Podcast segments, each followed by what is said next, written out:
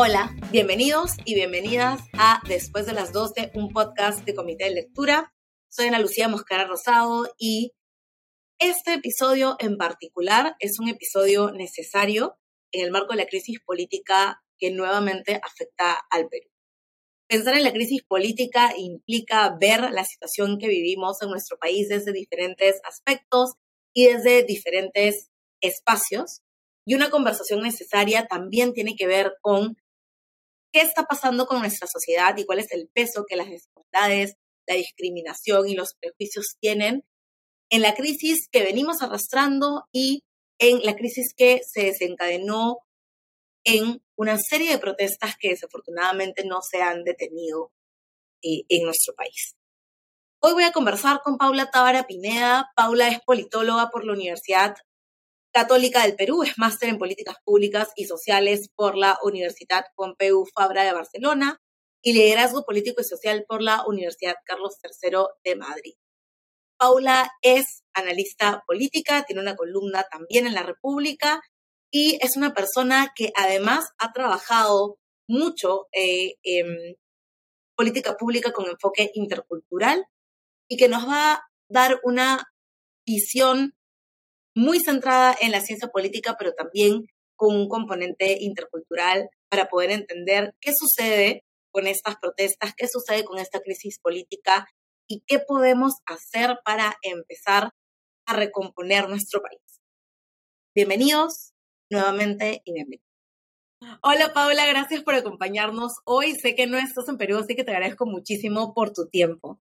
Un gustazo, Anelu, cómo me iba a acompañarte. Bueno, quería hablar contigo porque tú eres politóloga, pero también has trabajado mucho en temas relacionados a interculturalidad, sobre la crisis política, la reciente crisis política que tenemos. Eh, y quería... Anterior. Es como cada día hay una nueva, entonces eh, quería que, que, hablemos de la crisis desde una mirada, obviamente, de, de, una persona especializada, pero también desde una mirada intercultural. Entonces quería pedirte primero que, que desde tu perspectiva hagas como un resumen súper ejecutivo de qué es lo que ha venido pasando y cuál es la característica particular que tiene esa nueva crisis y estas nuevas manifestaciones. Hacer un resumen de nuestra crisis es como irse seis años atrás normalmente, ¿no? Pero creo que podríamos, eh, pensando en, que nuestras crisis en términos democráticos, institucionales, de confrontación, Congreso Ejecutivo, eh, vienen más o menos desde 2016. Y esta costumbre de intentar vacar, intentar golpear, entre confrontación constante entre poderes tiene como todo ese tiempo. Pero creo que pensando en este momento de crisis y además en, en, esto que, que, nos convoca también, que es poder analizarla desde, desde el enfoque intercultural, entendiendo eh, también el rol que la discriminación, el racismo han jugado en todo este tiempo, creo que podríamos irnos más bien a la elección de Pedro Castillo el 2021, ¿no? Eh, y, y, mirar cómo, eh, cómo ya desde ese momento, además de la confrontación política, digamos, que venía, de la, en la que estábamos acostumbrados, en la que podías encontrar el clivaje derecha-izquierda, fujimorismo, antifujimorismo, digamos, estas, estas polarizaciones como vinculadas con la elección en Lima, regiones eh, que han estado presentes, tomaba fuerza eh, un conjunto de argumentos vinculados también a si una persona que era un maestro rural, una persona que venía pues no de, de los espacios privilegiados ni de las élites políticas, eh, podía, entre comillas, asumir el gobierno.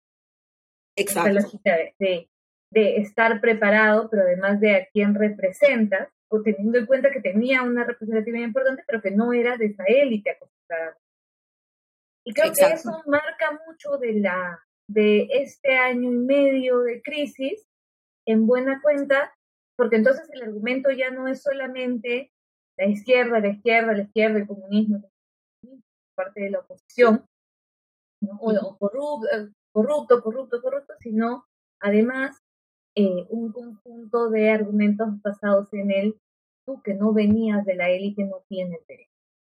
devuélveme el poder. Una cosa como esa, como devuélveme el poder. Y entonces tus votantes tampoco tienen derecho a ese poder y a esa representación. Y eso lo hemos seguido arrastrando al punto que ahora, en este, luego de este golpe de Estado fallido, yo creo que no se puede decir de otra forma, pues, ha sido un intento de golpe de Estado, claramente ha sido un golpe que no tenía ningún lugar para triunfar, pero lo ha sido, ¿no? Sí. Eh, ese mismo argumento está detrás de eh, la forma en la que se ha reprimido la protesta, que vienes a reclamar.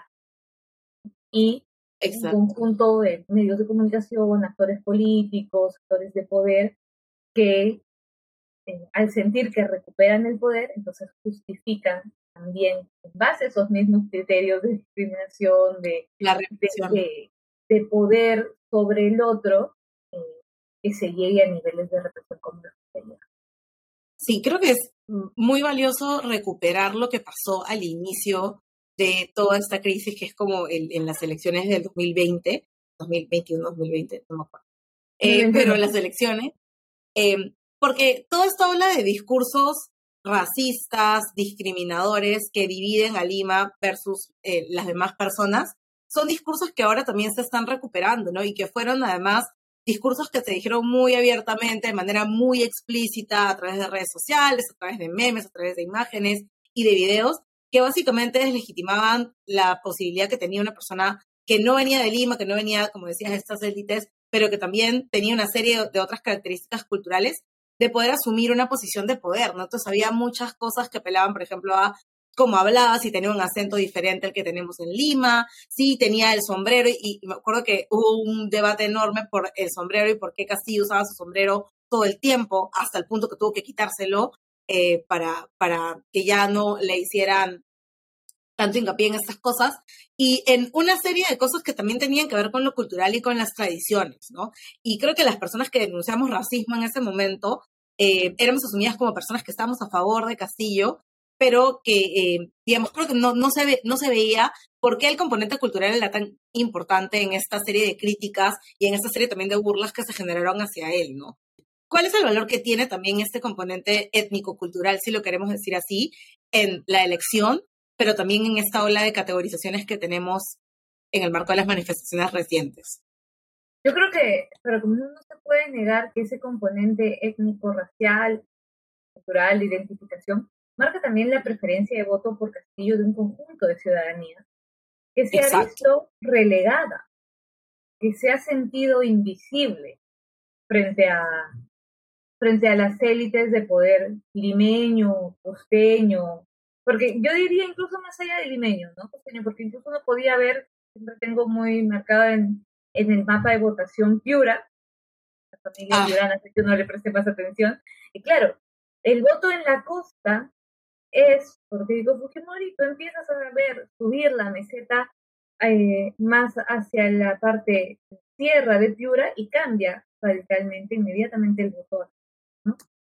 Entonces uno creo que puede ir más allá de Lima y, pensar incluso en, Costa Norte como, como zona de, de representación de, de, ese poder económico, de esa clase Y claro, la elección de Castillo está marcada también por ese componente en tanto candidato que representa al, que normalmente sí ¿no? Y eso, ese es como yo, abre la ventana a quizás entonces sea más permeable a mis problemas a mis dificultades y conoce esa experiencia. Y se puede identificar bien Exacto, se puede identificar con mis dificultades, con mis realidades, con lo que yo he vivido. Y creo que eso es algo que Castillo también ha podido utilizar. Por algo ha hablado en muchos momentos, con, en, algunos momentos con argumentos reales, en otros también por hacer de ello una estrategia política, desde, ah. desde me discriminan por quien soy, me acusan por soy, ¿no? Exacto. Me quieren sacar por quien soy. Digo, a veces con argumentos reales, a veces también como estrategia para no tener que explicar un conjunto de indicios reales de corrupción. Exacto. ha llevado, pero además eso ha sumado a eh, un conjunto de expectativas de este gobierno sí va a hacer Que pueden estar presentes, yo creo, eh, también en el marco de la, de la, de la movilización, de un primer momento de movilización, que es más allá de las formas democráticas, que además yo creo que ahí es súper factible cuestionar si esto que entendemos hoy en día por democracia desde lo institucional llega a todos. Entonces, tiene valor, tiene valor la democracia en tanto eh, genera algo, algún beneficio, algún bienestar, alguna lógica de que a mí también me representan, porque no me representa nadie, me da un poco lo mismo. Exacto. Entonces, cierra el Congreso, que lo, digamos, lo institucional no me, no me funciona, y si te sacan a ti, la lógica es, y si, si quien era como yo ya no está, voy a volver a ser invisible. Exacto. O sea, a lo mejor ahora tenía un conjunto de promesas, promesas que muchos podemos decir eran incumplibles, pero al menos alguien me las estaba prometiendo. Tenía algún ápice de esperanza de que eso se fuese a desarrollar y ahora, si vuelve a ese poder hegemónico tradicional, vuelvo a ser invisible. Y creo que eso también está detrás de cierto respaldo a, a Castillo en un primer momento o al cierre del Parlamento, ¿no? Aparte de la movilización y luego viene este siguiente momento inmediato, ¿no? De represión fuerte, que en el cual me atrevo a más violencia, porque efectivamente esos ciudadanos no los veo igual, no los considero igual. Es la sola lógica de esto, de no es, Lima, apartamos de allí. no es Lima, entonces no va a generar tanto escándalo que yo salga fuerza. No es y la noticia no va a llegar tampoco tan rápido. no es no va a movilizar, porque hay que decir una cosa, el 2020 con Merino eh, asesinaron a dos personas y eso removió las estructuras del poder que se intentaba instalar rápidamente. Y eso le costó la presidencia, ¿no? La muerte de Inti Bryan, el asesinato de Inti Bryan le costó la presidencia americana. Asesinó a 28 personas pero parece que esas vidas valen menos. Efectivamente. sí, sí. Lo, fuerte que es tener que decirlo de esa forma, ¿no? Efectivamente. y además, luego detrás este otro argumentario de creer pues que son una especie de borregos los manifestantes. que, que no pueden tener, cuya protesta no tiene la misma legitimidad porque hay alguien a su cargo y una constante del uso de, de las usarles eh, con, mucha fuerza y, y, que lleva además ¿no? a tener miedo de usar la violencia. Pues. claro, y que no pueden pensar por ellos mismos también, que eso me parece a mí bastante, bastante complejo. Y como tú dices, hay, creo, una sobreutilización de esas narrativas de eres como yo, entonces tienes que apoyarme, pero también por otro lado, esto de esas personas eh, no merecen, sus demandas no son legítimas, eh, sus necesidades no son legítimas y están recurriendo a una narrativa de, la victimización, ¿no? que es de lo que se ha hablado un montón también en, en, estos, en este año, año y medio que ha, que ha durado el gobierno de Castillo. ¿no? Ha habido, creo que, una sobreutilización de la discriminación de ambos lados en, en un contexto de conflicto, eh, siempre tienes un punto intermedio que es dialoga. Pero dialoga requiere que tú consideres eh, un actor válido al otro. Sí, exacto. Alguien con quien pueda, y, y, creo que ha habido momentos en la entrevista que le hacen además a, Dina Boluarte en, en estas horas, ¿no? Que, que, le ha hecho Dina, a Dina Boluarte Enrique Patriu, ella le responde algo así, como yo les he dicho a los ministros ahora que vayan y les expliquen lo que ha pasado. Sí. Allí detrás hay una lógica de, me he saltado eso porque eh, asumo que ellos no lo han entendido, ellos no saben. Sí, eso es, bien triste, ¿no? Y, y creo que algo que normalmente queda fuera cuando se habla sobre todo de interculturalidad y esta mirada intercultural que se necesita es la posibilidad de tener relaciones horizontales, no relaciones paternalistas, no relaciones en las que yo pienso que sé más que la otra persona y le tengo que decir cosas para que, lo entiendan.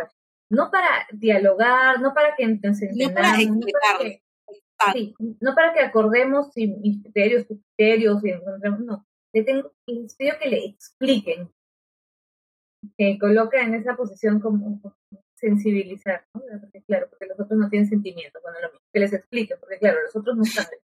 Exacto. y, no, y creo que no, de hecho sí lo he dicho varias veces, ¿no? No les está llegando bien las noticias, no están informados de lo que se está pidiendo o, o no saben realmente por qué están protestando, ¿no?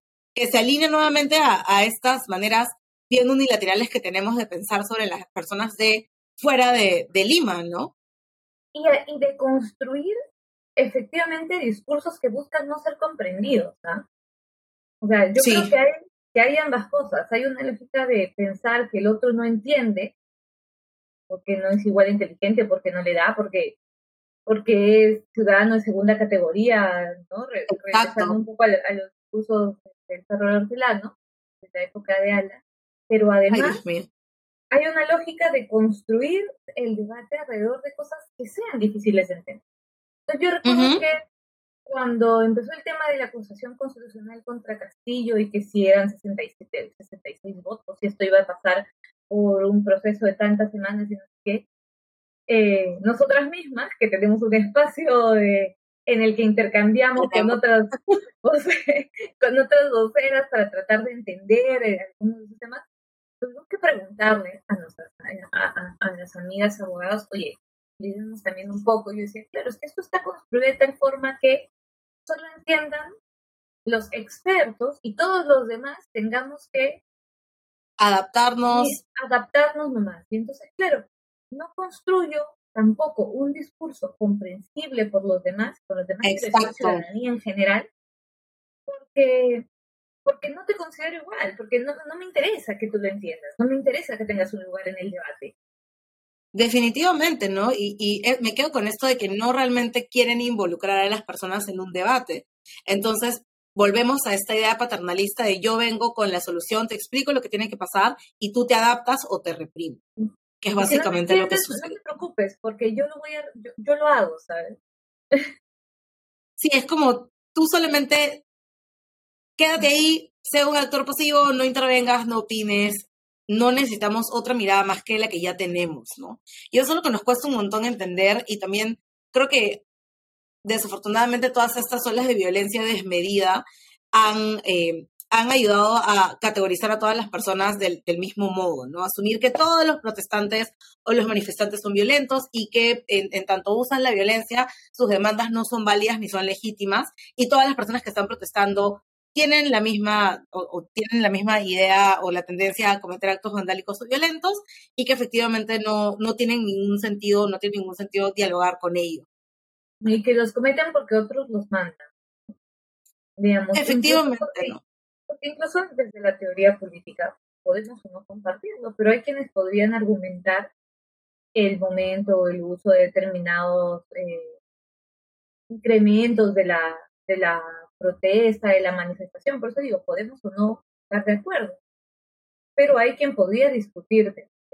Pero eso implica que esa persona es capaz de discutírtelo. La, el discurso del gobierno no está haciendo, hay quienes creen que, no, está haciendo ellos van mandados. Son unos violentos. Sí. Son vándalos, eh, bueno, han apelado obviamente al, al terruqueo, son unos vándalos, no vamos a dialogar con ellos, no queremos sentarnos con ellos, solamente vamos a poner orden y garantizar la paz, ¿no? Entonces se crean, yo creo que el Perú es demasiado, hay un nivel de polarización en Perú loquísimo porque las cosas son o blancas o negras básicamente, ¿no? Entonces, los que están defendiendo eh, al país están haciendo esto por la paz y los que están protestando quieren la guerra. No hay punto medio, no hay punto de diálogo, no hay espacio para hablar, dialogar, entender de dónde vienen estas demandas, simplemente es o paso guerra y cada uno tiene que elegir su, su lado. No hay espacio para tratar de, de entender qué significa paz, si lo que significa paz, bienestar y etcétera para mí, lo significa también para el otro lado. Efectivamente, y creo que ahí hay un pendiente que tenemos como país en repensar, no solamente en una noción de bienestar o, en una noción de desarrollo, de crecimiento, sino en ver cuáles son estas otras visiones que las personas tienen de, de vivir dignamente, ¿no? Eh, y, y, ahí obviamente hay una mirada también muy clasista, en algunos casos muy racista a esto. De hecho, hay estadística que dice que hay muchas personas que piensan que los pueblos indígenas no saben lo que es desarrollo, entonces no tienen que ser tomados en cuenta, entonces no, no importa escucharles. Claro, y toda, y, y toda esta, este discurso además de que, de no valorar que las formas en que ellos entienden el bienestar, en que estos pueblos entienden el bienestar, pero además que no, que no importe que estemos hablando de sus territorios, de sus, de, de, de espacios vitales, sino eh, asumamos anularle porque no lo entienden, y la riqueza ha de ser para todos, cuando no es real que sea para todos. Lo que estás haciendo es retirarla de ellos porque ellos no entienden, no entienden que les, que les conviene, que les va a beneficiar. Luego tú ves a los pueblos indígenas, que hay que recordar que los pueblos indígenas están desde antes de este gobierno, del gobierno de Boluarte, eh, en una confrontación con el Estado porque no se les está escuchando frente a las herramientas de de intentar tierra. No hay que olvidarnos que eh, se ha pretendido que la consulta previa sea vista solo como, no vinculante, ¿no? Y, y, entonces... Hay un montón de cosas que, que se vienen arrastrando, que no son de ahora, ¿no? Exactamente, pero que todas ellas suman a ese mismo discurso de lo que tú decías de las pueblos indígenas no entienden, no saben, ¿no? Y entonces, como no saben, hagámoslo nosotros. Que, que, sigan, porque seguimos teniendo una visión de desarrollo que está basada en un crecimiento económico casi monetario, que es entender otras cosas, crecimiento económico también, ¿no? Incremento de productividad, desarrollo eh, económico productivo diverso en el país, etc. monetario, donde hay un conjunto de nuevo de actores preponderantes que son los que creen que son los que saben cómo hacerlo funcionar. Sí, efectivamente, ¿no? Y, y eso también tiene que ver con el voto y cómo se valida el voto em, y también cómo se asume que existe o no democracia, ¿no? Que es algo que se ha venido debatiendo desde que eh, Castillo salió elegido, ¿no? Esta idea de este voto en realidad no es válido porque no creo que sea posible que él haya podido ganar o que él haya podido pasar a la primera vuelta. Y, entonces como eso no, no es lo que me, a mí me satisface, no es democracia, ¿no?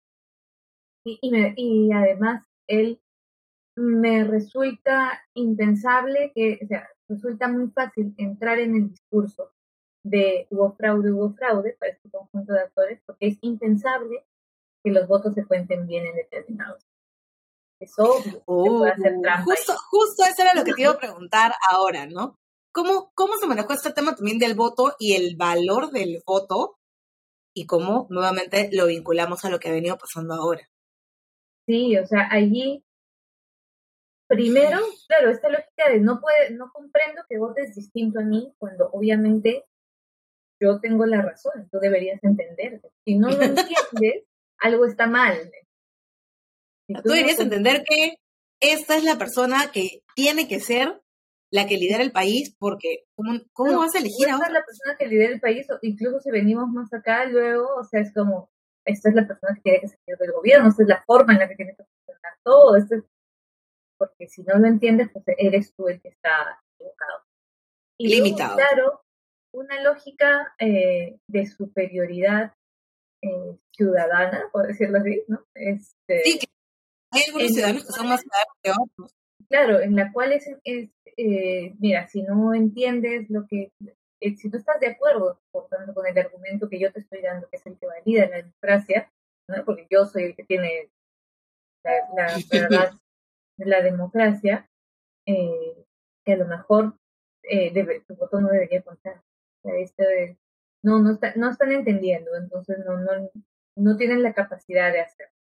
No tienen la capacidad, no saben por quién han votado, votaron todos, Pasó también. Es imposible que sea legítimo. Y luego, claro, todos esos discursos de que no voten fulano, que no vote, que no vote determinado tipo de personas, analfabetos, eh, o, o aquellos que, que no han acabado cierta graduación, incluso los más racistas, eh, determinada determinada población étnico social, ¿no? Es decir, hay detrás, porque es, que el decir que no voten los analfabetos implica no atreverte a decir muchas veces también, voten cholos, que no voten, no saben lo que está pasando. No, sé no solamente eso, ¿no? Dime, dime. ¿Quién fue hace varios años que dijo algo así como que la gente de Argentina eh, lo que pasa es que el oxígeno no les llega y por, eh, y por eso votan mal. Quizás es el comentario más honesto de todos aquellos que cuestionan la eh, legitimidad del voto y la racionalidad. Porque claro, es, no, es que no, ¿cómo van a votar así? No están entendiendo el argumento. No, quizás no estás entendiendo el argumento que hay detrás del voto de esta ¿no? Exacto, y más allá de eso, no solamente quienes pueden votar, sino quienes pueden ser elegidos. Efectivamente. quienes pueden ocupar un cargo público, ¿no? Sí, o sea, este cuestionamiento ¿puede un profesor rural ocupar un, eh, ser presidente de la República? Bueno, yo creo que una cosa allí siempre es, hay un cargo más importante que el de profesor en una sociedad, y si le hacen, y si esta persona puede ser profesor, con más razón, está en absoluta capacidad de ser, eh, de, gestionar puestos públicos. Otra cosa es que esta persona en particular haya demostrado podía o no podía hacer el cargo, pero no tiene nada que ver con ello. Y luego esta cosa tan eh, capacitista, creo que es la expresión, ¿no? Eh, de que tengas X cantidad de títulos, que haya estudiado X cosas, que sepas, oye, número uno, esto, me, esto me pasa siempre en los cursos de la universidad cuando hablo de, de calidad para democracia, etc. Siempre hay alguien que te pregunta, pero no debería entonces tener, no deberías tener que acabar la universidad para ser elegido, tener un título universitario para ser elegido. Eh, hace unos años, por lo menos en el Congreso del 2016, que es el que, el, que yo recuerdo la cifra, era así como de los 130 congresistas, 110 tenían un título universitario.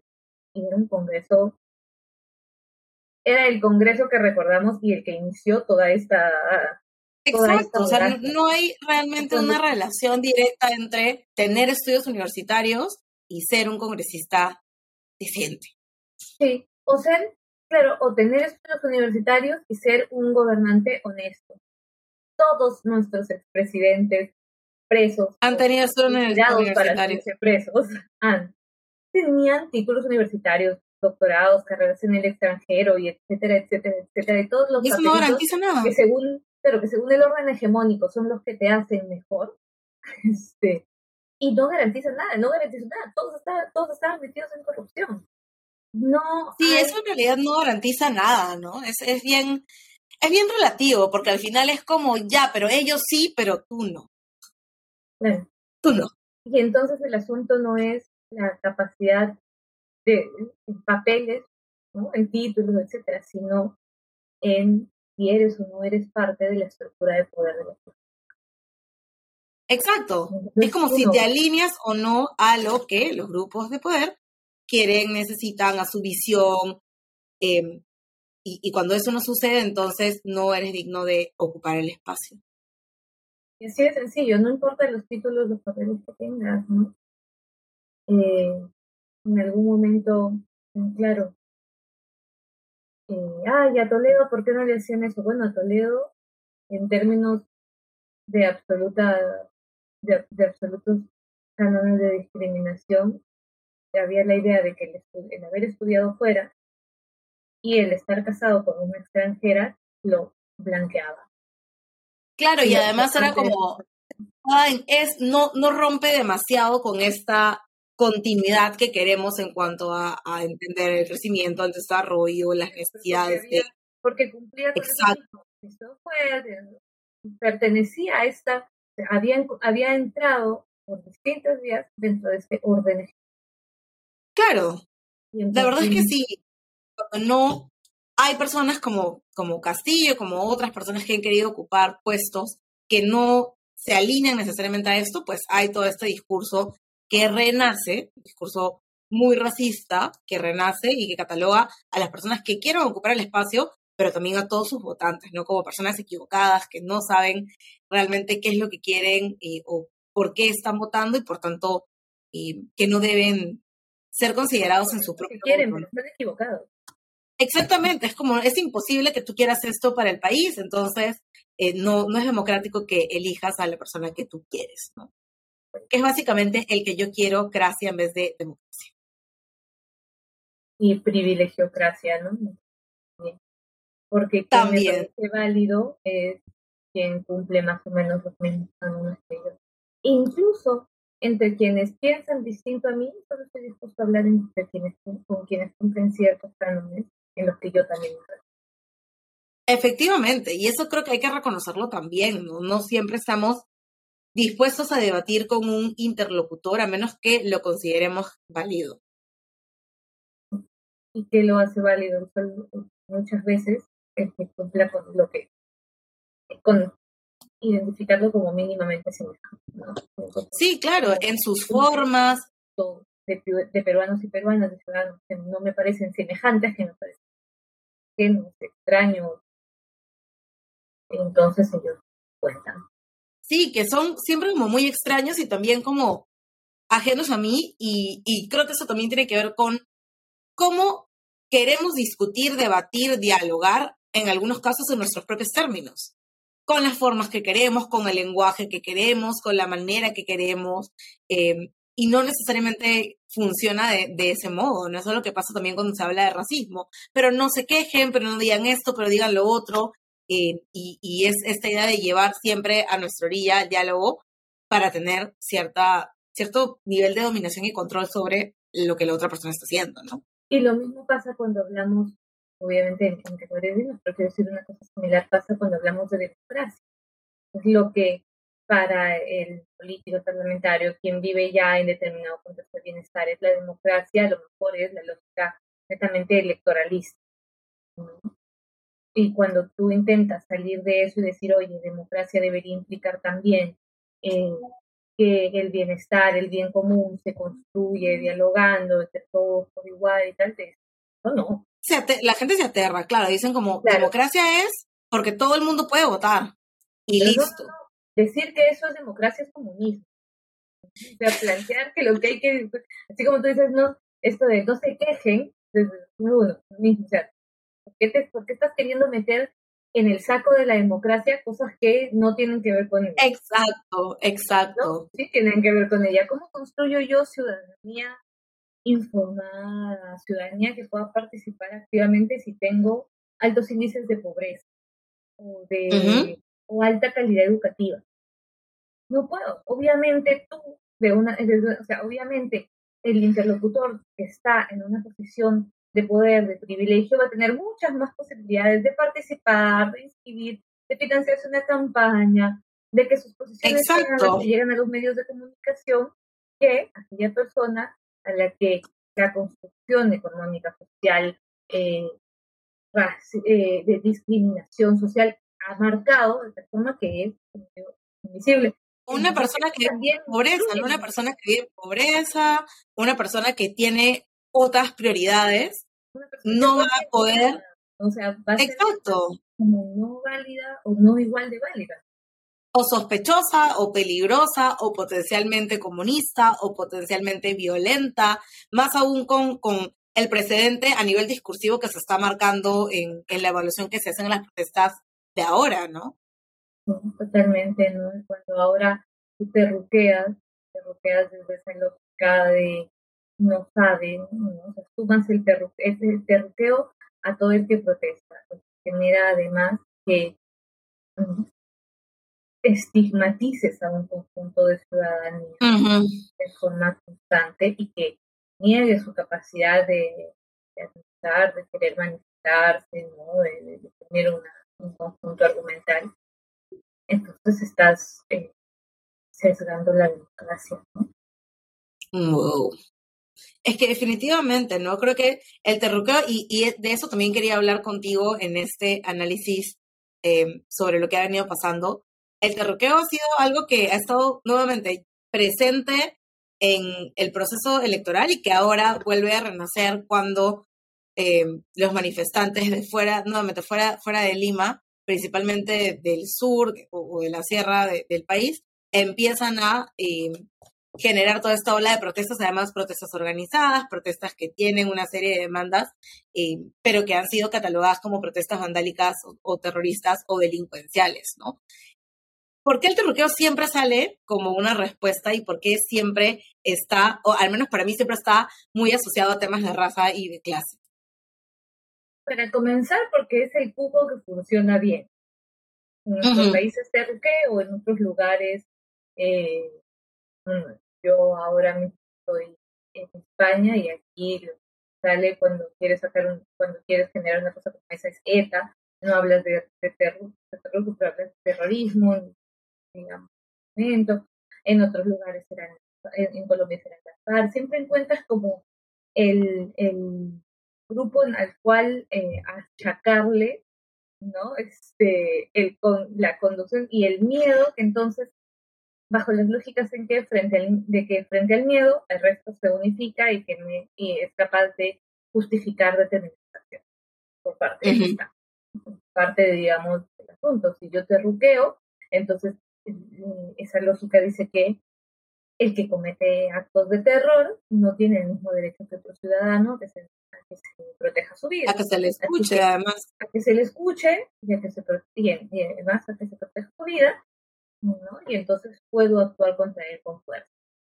Y, los ciudadanos se, acercan a mí. Pero además, eh, en este caso, efectivamente, en el caso de nuestro país, está sumamente vinculado, creo, a lo racial, efectivamente, a, a, determinadas zonas del país, a determinado tipo de actor social, eh, de posiciones políticas también, ¿no? Este, para desacreditarlo. Ya no solamente como, como eres terruco, puedo, eh, puedo dispararte, porque total estamos aquí para hacer violencia, no eres un, además no eres un interlocutor Lo que estás diciendo no puede ser verdad. Es, una, es algo que dices para generar violencia porque eres Sí, sí, definitivamente. No, no tengo por qué oírte, ni tengo por qué validar tu, eh, tus argumentos frente, a, frente al resto de la ciudadanía. Cuando les preguntas a los, a, mira, incluso me voy a volver, cuando ella plantea, sí, porque las protestas tienen estos cinco reclamos. Ah, los conoce bien, o sea, usted sabe lo que están reclamando. Y ella dice, sí, claro, porque por supuesto eso lo han movido algunos sectores. No soy capaz de entonces... que esos argumentos sean, que, que esos reclamos sean discutibles. No, esto lo ha debido mover Entonces no hay por qué discutir porque esos actores no son válidos. Yo te roqueo, no son válidos. Y sí, claro, es, deslegitima totalmente cualquier reclamo o cualquier demanda que pueda tener el grupo que está protestando, ¿no? Porque ya no eres un manifestante, un ciudadano insatisfecho, eh, alguien con quien dialogar, no, eres y por tanto tus derechos no son los. Lo cual creo que incluso, eh, al menos en términos de derecho a la vida, habría que discutirlo así. ¿no? El Estado tiene la, obligación de proteger la vida de todos los ciudadanos, incluso de aquellos a quienes debe detener por actos de terrorismo, si es no, ni ninguna situación de, no existe ninguna justificación para que en medio de una protesta, una violenta, los soldados disparen. Sí, y, claro, ha sido bastante complejo ver este tipo de imágenes y que se diga, bueno, hicieron esto porque estaban tomando un aeropuerto, estaban haciendo esto, o estaban protestando y, pues se tiene que restaurar el orden como sea, ¿no? Pero el, el gobierno sea capaz de asumir la responsabilidad de haber manejado mal la, respuesta a, la, a las manifestaciones, de no haber dialogado, medio de, eh, hay un punto en el cual tú tendrías que haber dialogado, haber actuado rápidamente para tratar de encontrar causas que te permitan evitar llegar a esa situación. Pero no han Efectivamente, pero no han hecho eso, no, no hay una intención de hacerlo. Y la pregunta podría ser, ¿y por qué eso en las regiones ha sido así? Tratar al, al manifestante como enemigo, como y no ha sido así en otros contextos de otros. Sí, sí, creo que es, bastante... Porque no tomaban un local, porque no destruían, no incendiaban. Pero hay un punto anterior, pues, dialoga. Si no Efectivamente, ¿no? Podría haber mucho antes. Y, y, no se ha detenido, desafortunadamente. O sea, hoy estamos grabando 3 de enero y las protestas están a punto de retomarse. No hay, no hay este punto de, de, diálogo, no hay este punto de intentar siquiera establecer procesos de diálogo, sino simplemente catalogar, invitar, rechazar, reprimir, eh, lo, lo que creo que desafortunadamente no va a hacer que la violencia cese, ¿no? Sí, y aunque pueda estar habiendo algunos intentos desde algunas carreras en algunas regiones, quizás de hacer un diálogo, el asunto es que tú necesitas que el actor político principal, la presidenta de la República, eh, dé validez a esa manifestación y, y muestre empatía frente, o al menos muestre algún nivel de capacidad de escucha frente a ello y no que justifique las acciones de las fuerzas del orden en base a, de nuevo, ese argumento de los violentistas, los que no entendieron, a los que hay que explicar. Y además hay una cosa que de la que nosotros hemos conversado antes también, ¿no? Y es cómo tú puedes hacer un uso de determinados factores culturales. Castillo lo hacía, hemos dicho, ¿no? Sí. Efectivamente podía haber una lógica de representación, pero también había un uso de yo soy como tú, pero defiéndeme. Y Dina Boluarte ha intentado hacerlo en un contexto en el que ya no era creíble. Y eso es lo que comentábamos de el uso del quechua en sus entrevistas, en sus conferencias de prensa. Y el uso de también apelar al hecho de ser una mujer. Al apelar al hecho de ser una mujer, de ser todo el tiempo recorrer eh, a su origen eh, de Apurímac, ¿no? digamos. es lo mismo que hizo Castillo en su momento también, ¿no? Sobre explotar esta figura de me critican porque y no porque tengo estos indicios de, de, corrupción, ¿no? Es lo mismo que está haciendo ahora. Me critican porque mientras en realidad estoy actuando muy avalada también por esos sectores de poder hegemónico, entonces no resulta ni siquiera creíble ese discurso para buena parte seguramente de los manifestantes que entonces puedan sentir que se les está planteando. No, no, lo que podría haber sido en un primer momento, pero lo de esta ventana, pero es una ventana que si yo la pongo lectura, se tenía yo creo 24 horas como mucho Dina Boluarte para tratar de salvar algo este, de su, digamos, de su potencial de construir otra forma de relación con la ciudadanía, ¿no? Y tal. Sí, claro. En esa, en ese mismo contexto, eh, más bien te, deslegitima decir, eh, decir, pero una mujer, yo también soy a mí también me ha atacado eh, el terrorismo, mira, yo también hecho, yo también soy como tú, mientras que te abrazan aquellos que siempre han invisibilizado a esa ciudadanía. Sí, es, es bastante complejo y, me parecía también muy pertinente que lo discutiéramos porque, claro, a veces analizando solamente las cosas de un lado, perdemos de vista también cómo se utilizan otros ejes de, de opresión o de dominación para crear estos discursos, ¿no? Y eso es lo que ha pasado ahora con, con Dina Boluarte utilizando también ese discurso de soy mujer, soy una mujer de provincia, soy una mujer quechoblanta, entonces no podría hacer todas estas cosas, no podría ser eh, que finalmente es, una repetición de, de, lo que hemos visto también con Pedro Castillo. ¿no? Y es un, y es un uso, ¿no? No es claramente Por supuesto. una representación real. No hay, no hay detrás de ello un, digamos, no hay detrás de, de, de acciones un esfuerzo de representación sustantiva. Por supuesto. De emplear las categorías, ¿no? Pues los, los hashtags, las nomenclaturas solo para, eh, para tratar de, de, limpiar, de, negar que sea posible. Y claro, eso tiene doble filo, no solamente porque no es sino porque terminas perjudicando a esa colectividad también, es decir, construyendo Exacto.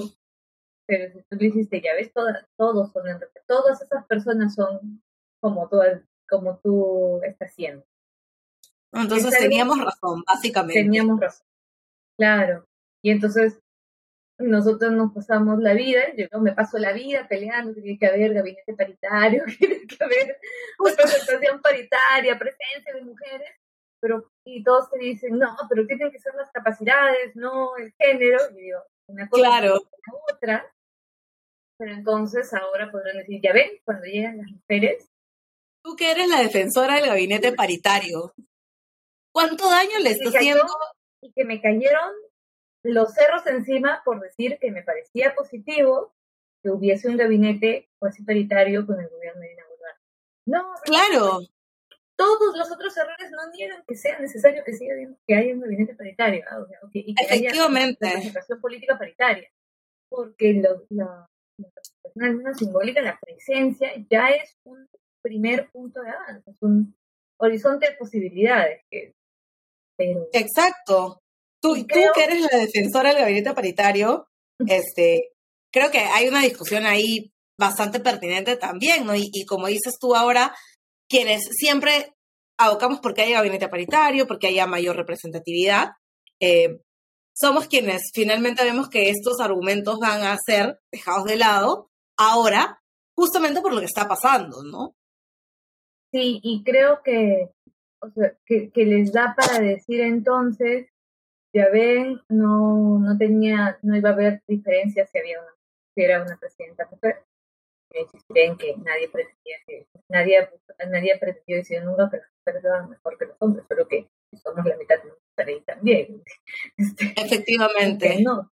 Y más aún creo que este tipo de situaciones, y ahí, ahí volvemos quizás sobre el derroqueo, pero en general sobre las ¿no? profundizan la, las distancias y los prejuicios. Entonces cuando yo digo ahora, como, ah, me van a decir, ya ves, pero ¿para qué querías que haya mujeres en el gobierno? Para, para que funcione. Para que pase esto. Para que pase esto, ya ves, es una presidenta mujer y en realidad. Bueno, creo que tanto eh, el gobierno de Castillo, digamos, al final del gobierno de la forma en la que ha sido vista, eh, como eh, esta construcción del discurso de las, de las manifestaciones como violentistas, sino como manifestaciones legítimas, van a abogar y a profundizar en esa especie de, ya ven, desde las clases dominantes, desde el, espacio de poder hegemónico, ya ven, nosotros teníamos razón. Ya ven, votan mal. No Votan mal protestan mal. Protestan mal, protestan mal, porque ¿por, qué no nos, por, qué no hicieron lo que nosotros les dijimos para que todo esté? Exacto. Ya ve, un maestro rural no puede votar. ¿Ya ve? Efectivamente. Vota cuando vota. ¿Por qué vota? Eso me ha parecido terrible de oír, pero desafortunadamente es algo que también se ha oído, ¿no? ¿Por qué votan si no saben votar? ¿Por qué hacen esto si no lo saben hacer, ¿no? Eh, Sí, lo, lo, he, lo, he, lo he lo he escuchado, me lo han escrito también por redes. Eh, es bastante complejo, ¿no? Como siempre pasa con quienes pertenecemos a grupos no dominantes, eh, lo que siempre pasa con esto es que pagamos pato todos por uno. Exacto.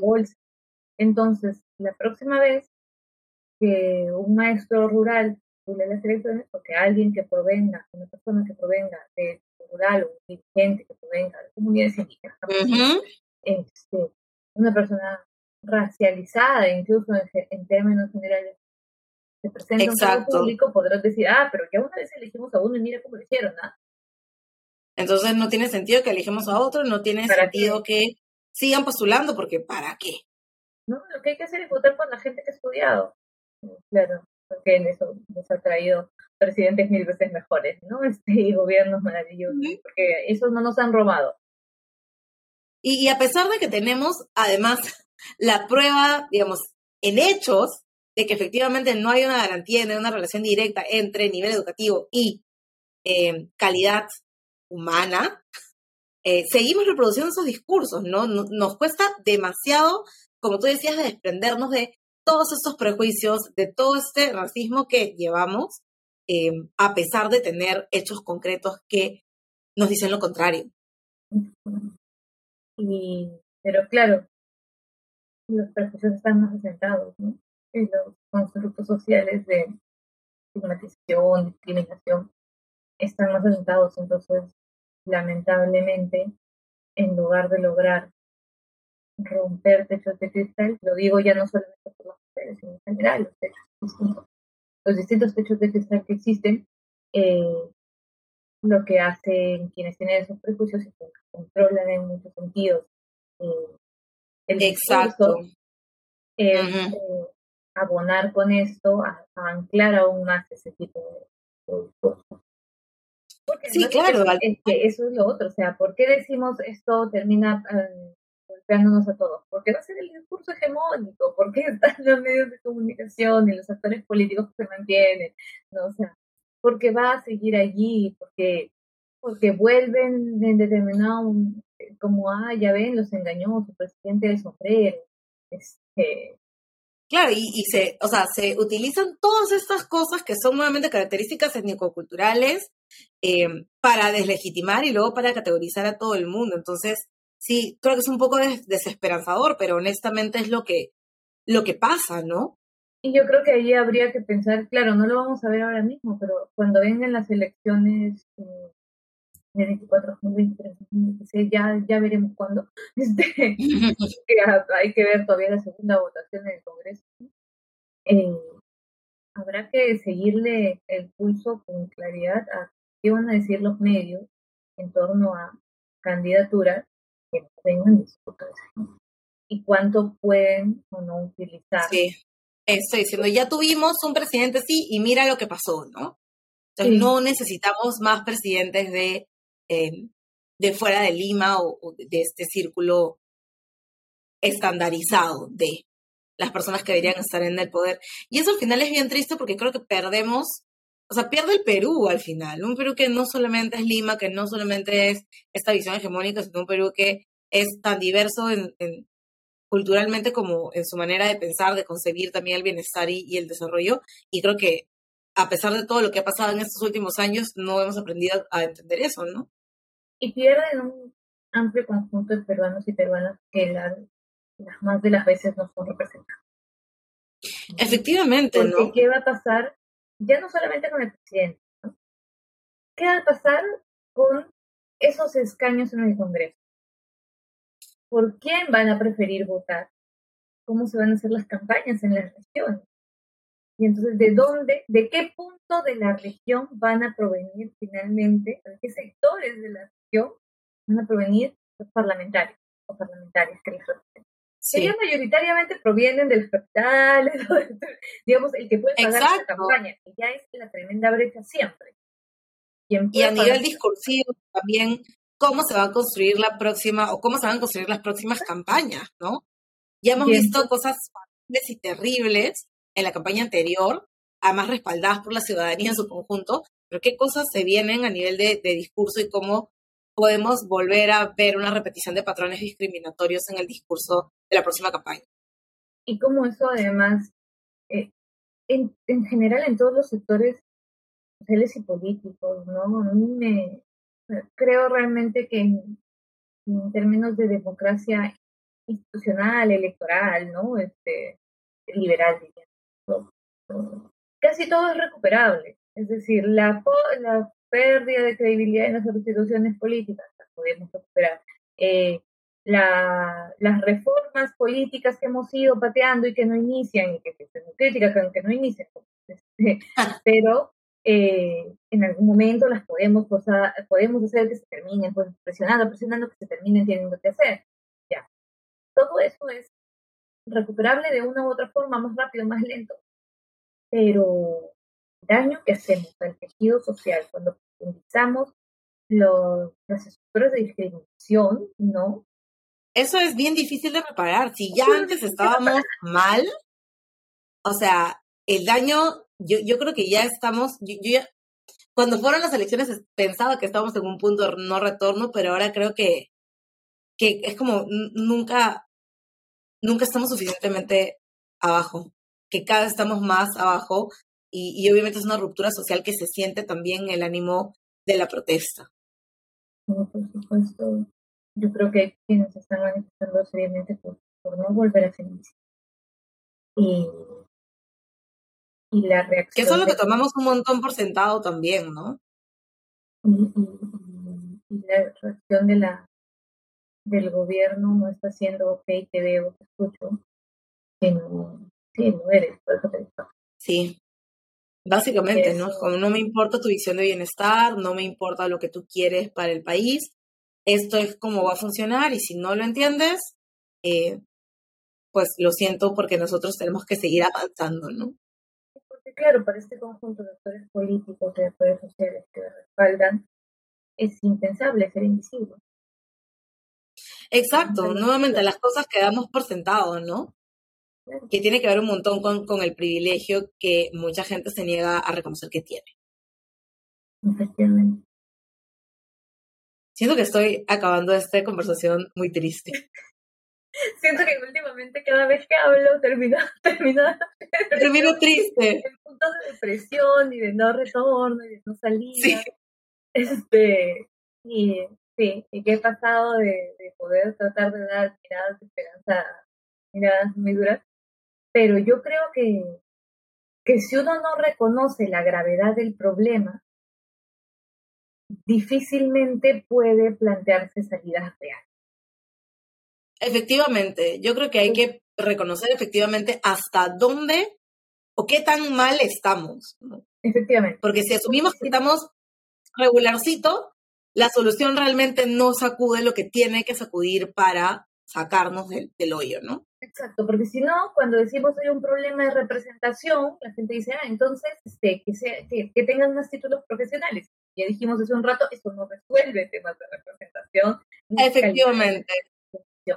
Pero si no vamos hasta la raíz más profunda de lo que hay detrás de esa invisibilización, de, cómo lo hemos agravado y tal, no vamos a poder entender que la salida pasa por las reformas políticas, sí, pasa por, por mejores partidos políticos, sí, pero también pasa por cómo reconstruimos el tejido social y eso es presencia del Estado, eh, gestión de, la educación, respeto a los derechos de los pueblos indígenas, inclusión eh, económica, social, respeto, diversidad cultural, o sea, hay un conjunto de factores muchísimo más grandes que solamente lo que corresponde al Y entonces, cuando te dicen, no, pero es que no pasa, la, reforma educativa no tiene que seguir adelante o no funciona. Oye, sin esa reforma educativa, sin esos enfoques de educación, entonces no empiezo a, a Exacto. Tengo distancias, mantengo distancias,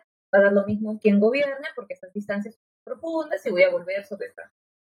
Entonces, por eso, por muy deprimente que terminen siendo nuestras conversaciones, creo que es necesario que, lo, que las conozcamos incluso que analicemos en qué puntos nosotros mismos hemos sido eh, responsables de, esa esa invisibilización, de ese que a veces parece que la, tarea no corresponde a todos, de esa cosa de no están entendiendo o de discutir solo en, en, en, en lógicas desde el privilegio de, ¿no? De, Definitivamente y de, de, quien tiene un espacio en la democracia y en la política y sabe que tiene voz, eh, si no reconocemos todas estas cosas, entonces cualquier cosa que hagamos va a ser como poner un curita sobre un tajo abierto, ¿no? O sea.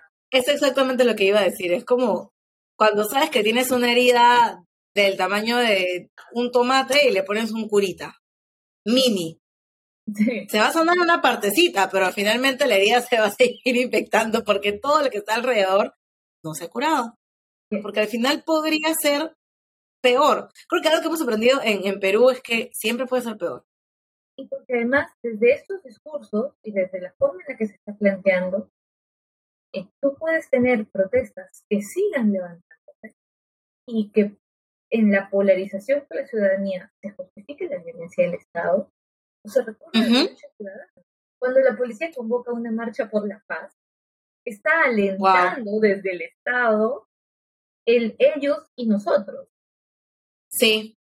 Y si desde el Estado yo valido a quienes se quienes creen entonces que, que se puede violentar a los violentos, porque su vida no vale menos, porque, porque son violentos y no tengo por qué dialogar con ellos, porque no tienen es válidos, entonces valido también la posibilidad de llegar a situaciones de agresión y violencia entre ciudadanos. ¿Qué es lo que está sucediendo también? Lo que se dice reporta si ves que un ciudadano está haciendo tal o cual cosa. Estamos justificando tanto la violencia desde múltiples espacios que, que sí podría ser, podría ser peor, podría ser peor si no se detiene ahora, si no se detienen esos discursos que siguen polarizando, ¿no? Ya de por sí el Perú es un país súper polarizado, pero creo que ahora estamos en, en una situación mucho más difícil de la que esperábamos. además, de la que de la que si no asumimos todas las causas y, todo, y lo profundas que es esa situación y la reconocemos, no, no vamos a poder salir de verdad. Si no se empiezan a reconocer esas profundas grietas, desde la sociedad y desde los sectores políticos, ¿no? Vamos a tener siempre ciclos en los cuales volvemos a lo mismo. Exacto, o sea, es esta circularidad de lo que pasa en la política peruana y cómo eso, como bien dices, tiene también un componente social que normalmente no se ve. Em, así que, bueno, es una conversación compleja, poco triste, como decía. La idea era como, no sé si tener una conversación feliz, pero tener una mirada también distinta eh, a lo que ha venido pasando en Perú. Y eso es un podcast que habla mucho de privilegios, de desigualdades también. Y no podía no abordar el tema de la crisis desde esta mirada también. Así que te agradezco mucho, Pau. Sé que es súper eh, estresante, sé que es súper complejo hablar de estos temas todo el tiempo. Eh, pero te agradezco que te hayas dado el espacio para poder conversar hoy conmigo y, poderle dar también una mirada distinta a nuestros oyentes. No, yo te agradezco la posibilidad de analizarlo efectivamente más allá de lo, de lo coyuntural, de la respuesta en el inmediato, poder mirar eso, eso profundo que hay, que como digo, creo que tiene que cuestionarnos a todos y, mm. E incluso diría, claro, hemos hablado de lo hegemónico, de lo privilegiado, incluso plantearnos como, ciudadanos, como ciudadanos, ciudadanas que estamos oyendo este podcast, lo cual ya es un privilegio. Este, ¿Qué podemos, eh, ¿qué podemos hacer en el sentido de, de, cómo, no, no digo que, quieres o no unirte a las protestas, estás o no de acuerdo, si no sencillamente qué lentes nos ponemos para mirar lo que Sí. Y entonces abrirnos a mirar cosas de todas esas perspectivas diversas. ¿Por qué alguien vota como vota? ¿Por qué se manifiesta frente a lo que manifiesta? ¿Por qué pide lo que pide? ¿No? ¿Qué realidades? Eh, yo siempre creo que más que, que se trata de reconocer los privilegios y has tenido, no, de generarlos, eh, cómo puedes utilizarlos también, cómo puedes hacerlos pues nosotros hemos tenido el privilegio y en poder eh, formarnos y tratar de entenderlo y con muchísima gente eh, y lo que hay que hacer es de, de, eso no para profundizar las grietas, ¿no? sino quizás para tratar de abonar a cómo logramos recuperarnos, reconstruir ese tejido social. Por es un gusto poder conversar desde esa perspectiva también eh, de los problemas profundos de nuestro país. ¿no? Sí, nuevamente creo que es una invitación a, repensar, ¿no? Obviamente hay cosas que nos impactan, la protesta impacta, la violencia impacta, todas las cosas que hemos venido viendo impactan claramente a todo el mundo, pero creo que antes de, tener una opinión que muchas veces es incompleta, es importante como retroceder un poco, ver también esas otras perspectivas, intentar también tener esta mirada que entiende desde dónde viene la otra persona y, a partir de eso no tener como este discurso o blanco o negro, sino también ver todo el espectro de cosas que están sucediendo dentro de un, problema que es más grande que nosotros mismos. Entonces, sí, creo que, que eso es. Nuevamente te agradezco mucho, Pau, y, y, les espero en el próximo episodio. Esto fue Después de las 12, un podcast para Comité de Lectura. Bueno, la discusión de hoy ha sido bastante compleja, pero creo que era necesario tener esta mirada también sobre qué está pasando en la crisis política en el Perú y cuál es el rol que tienen las desigualdades, el racismo, el clasismo, el centralismo en esto. Eh, los recursos que tengo para hoy, de hecho, son bastante diferentes el uno del otro, pero creo que son recursos muy útiles para, nuevamente, repensar esta visión de bienestar, de desarrollo que tenemos en el país y también para invitarnos a reflexionar sobre qué tipo de sociedad estamos construyendo más allá de lo político o el desarrollo económico eh, y qué definición de ciudadanía tenemos. El primer libro que quiero recomendarles es Ciudadanos sin República de Alberto Vergara. Es un libro que se lee además eh, por capítulos, así que se lee muy fácil. Es un libro que a mí particularmente me gusta mucho porque nos ayuda a entender debajo de toda esta gran situación política qué otras cosas están sucediendo, cómo los discursos se alinean o no a nuevamente las visiones de desarrollo, cómo entender cosas como la corrupción, las desigualdades, la discriminación inclusive. Eh, y es un libro que eh, compila una serie de ensayos, columnas, textos que escribió Alberto Vergara. Así que creo que es para mí una lectura indispensable, sobre todo ahora cuando queremos repensar cuál es nuestro rol ciudadano en un país altamente polarizado, altamente dividido, que necesita empezar a sanar. El segundo recurso que quiero compartir, como les dije, son discursos eh, bastante distintos unos de otros o herramientas diferentes. Es un documental que se llama Identidad. Es un documental inicialmente sobre fútbol, lo cual podría sonar bastante raro ahora, pero eh, es un documental que inicia hablando de fútbol y termina hablando de el Perú. Identidad parte de la clasificación de Perú al Mundial de Rusia y a partir de eso habla de quiénes somos como peruanos, si tenemos o no una identidad, alrededor de qué se construye esa identidad y qué podemos hacer para empezar a florecer, en tanto florecemos en el fútbol, en otros aspectos y construir un mejor país. Les recomiendo muchísimo el documental, a mí me gusta mucho, lo he visto un par de veces y cada vez tengo cosas nuevas que decir sobre, sobre eso. Pero creo que preguntarnos quiénes somos como país o cómo se construye nuestra ciudadanía son cosas imprescindibles que tenemos que hacer en un contexto tan polarizado como el de hoy, en el que sangramos, en el que perdemos con ciudadanos, en el que compatriotas están muriendo y en el que nos toca realmente empezar a tener un rol más activo, un rol ciudadano que trascienda nuestras posiciones y que se centre en los esfuerzos que podemos hacer para construir un mejor país para todo el mundo. Nos escuchamos la próxima semana.